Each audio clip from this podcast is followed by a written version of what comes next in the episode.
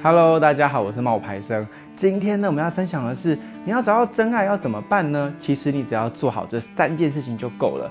真正相爱的两个人呢，会放下所有的心防跟脆弱，呈现最真实的自己，即便不完美也没有关系。那到底要怎么做呢？我们来听一个故事好了。几年前有一个夜晚呢，我认识了一个多年的女生朋友啊，她叫小七，她打了一通电话来，满肚子的委屈，我就问她说：“哎，怎样啦？”他说，他刚刚在网络上面呢做了一个塔罗牌的占卜，测试呢单身的原因。结果呢，他抽到的答案是你的情人住在天上。然后呢，他看完这个答案之后，他就很万谈，他就跟我说：“人生到底怎么了？为什么我到现在还是孤家寡人？”我看到这个答案啊，然后我听到以后，我就拍手叫好，大赞，就是你知道准的不得了。小七呢就给了我一个怒气冲冲的表情符号，我就不敢再开玩笑了，让他寄给我一个网址。去看看呢解答的内容，他的解答呢就这么写的：你的情人呢住在天上，你用一个一百 percent 的完美的幻想作为标准，唯一能够给你建议呢，就是等你从云端清醒的时候，你才有机会步入爱情的开始。看完以后呢，我就问小七，哎，你有没有试着列一下你的择偶条件？然后小七就说有啊，要看得顺眼啊，身高啊，体态要适中啊，要独立自主啊，头脑要好啊，有经济能力啊，会照顾人啊，也要关心我啊，体贴我啊，也不能太黏啊，要听我说说话啊，这样子。我就问他说，什么叫做看得顺眼？金城武，你看得顺眼吗？然后呢，小七就跟我说，顺眼是顺眼呐、可是哦，他太宅，他不是我的菜。然后呢，我就觉得小七的择偶标准其实不特别哦，因为身边有太多太多的单身的人呢，他开的条件也都差不多。可是呢，或许呢，大家就忽略了一个很关键的问题。那就是你的择偶条件呐、啊，很多都是互相矛盾的。举例说明哦，你想要找一个独立自主、有经济能力的情人，可是你忘记了一个独立自主、有经济能力的情人，他的生活重心是什么？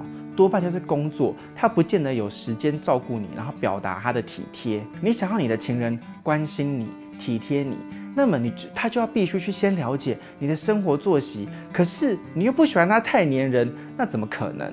再或者，你想要找一个就是那种你知道头脑好，可是头脑好的情人呢，他多半会有自己的想法，他可能呢只想要说话，他不见得愿意听你说话。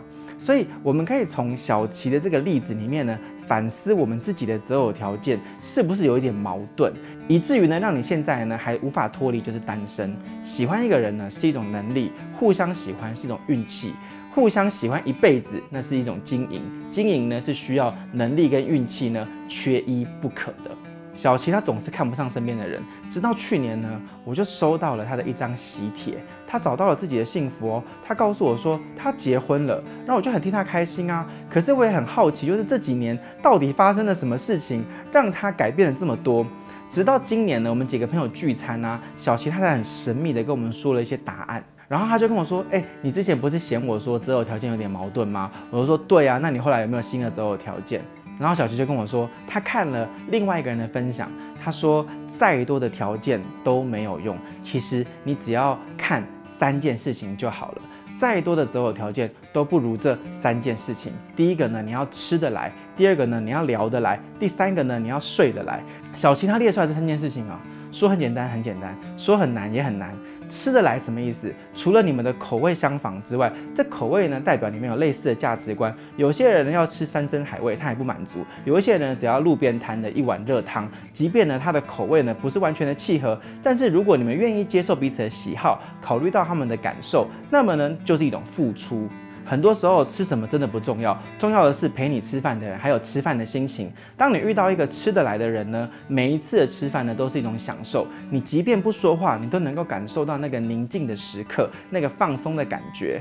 聊得来呢，什么意思？代表着你们彼此呢有能够沟通，能够欣赏，关系呢才能够走得长久。很多人呢刚开始认识的时候呢，他们会是暂时的聊得来。当人家问你说你喜欢周杰伦吗？然后你就回答，我都听黑胶唱片。然后当人家跟你说，啊，刚刚那间餐厅你觉得好不好吃？那对方就回答一句，啊，我吃过更好吃的。那这样子其实没有交集的情况之下呢，两个人怎么聊怎么聊，他就是聊不来。刚刚开始认识的那一对情人呢，有时候会为了要试图了解对方讲话，但是那，并不代表呢，他们彼此的对话内容是有所共鸣的。我曾经问小琪，哎，你真的有这么多话可以跟你现在这个老公聊吗？然后他就跟我说，也许日子久了，爱情会升华成一种亲情，专属于两个人的话题呢，也许会少了一点。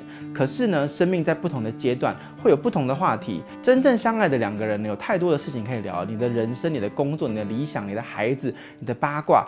久了不是没有话题聊，而是呢，你们因为太过了解彼此，你养出一种默契了，一个眼神，一个动作呢，就能够代替千言万语。他迈入婚姻之前呢，也曾经问过吼，是不是老了以后呢，还想要跟这个男人闲话家常？能不能够想象他那个样子？他发现，哎，也许就是因为这一份期待，让他决定了步入礼堂，携手共度一生。好，最后呢，我们要提到就是睡得来，睡得来啊，指的不只是。啪啪啪，更多的呢是啪啪啪之后的安全感跟自在。你知道睡眠占了一个人几乎一辈子三分之一的时间呢，所以如果你的伴侣跟你的睡眠不合拍，那么影响的层面呢非常的大，容易造成呢疲劳啊、易怒啊、焦虑啊，进而呢影响到你日常生活的一些精神。小琪说呢，他以前曾经听过哈，有一些日本男人一辈子都没有看过他老婆素颜的样子，他实在真的很难想象。如果呢你只能够在一个人的面前保持完美的形象，那么生活多累啊！你连睡觉也不得安宁，睡不睡得来呢？就是一种最最最严苛的考验。小琪呢，找到了属于自己的幸福，但最关键的，我想是他改变了他看待人事物的方式。一个人呢，若只看到别人的缺点，那么任何的感情你都很难修成正果。每一个人都有自己的缺点，重要的是你愿不愿意给予你的包容。